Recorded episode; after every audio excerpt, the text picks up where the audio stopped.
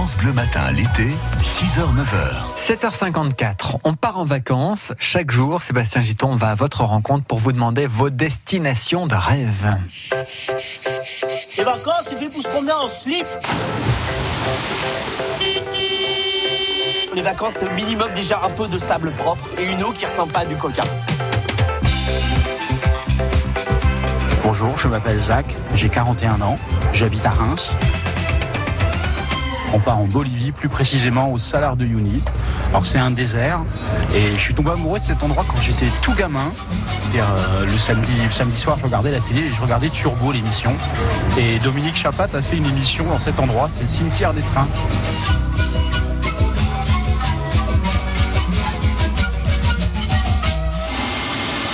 Dans ce désert, en fait, c'est un cimetière de vieilles locomotives à vapeur à perte de vue.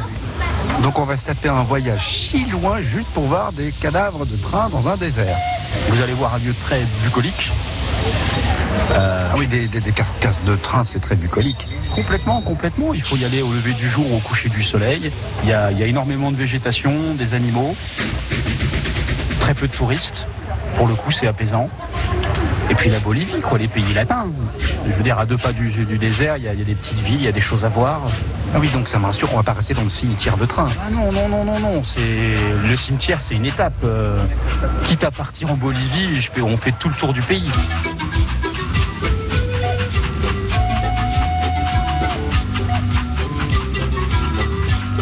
La Bolivie aussi parce que j'ai déjà visité quelques pays d'Amérique latine.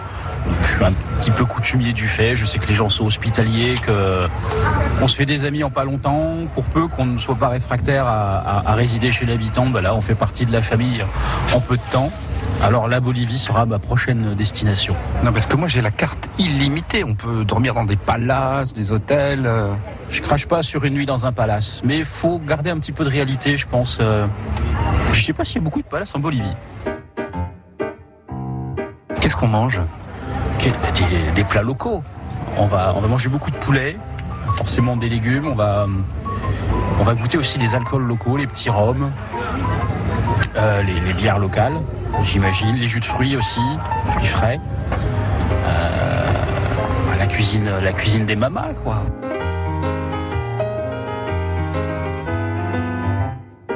Des vacances, un peu comme quand on était, je sais pas si vous avez connu ça enfant, quand vous partiez en vacances chez la tante ou la grand-mère, avec le plat, le plat familial. C'est là, c'est le plat familial, mais avec ce côté exotique parce qu'on est de l'autre côté de la planète. Qu'est-ce qu'on met dans la valise? Une bonne paire de chaussures et un maillot de bain parce que bon, à un moment donné, on va aller faire trempette. C'est impensable des vacances sans une baignade. Une petite chemisette pour le soir, un pull s'il fait frais. Portable est interdite à bord en raison des risques d'interférence avec les équipements de navigation.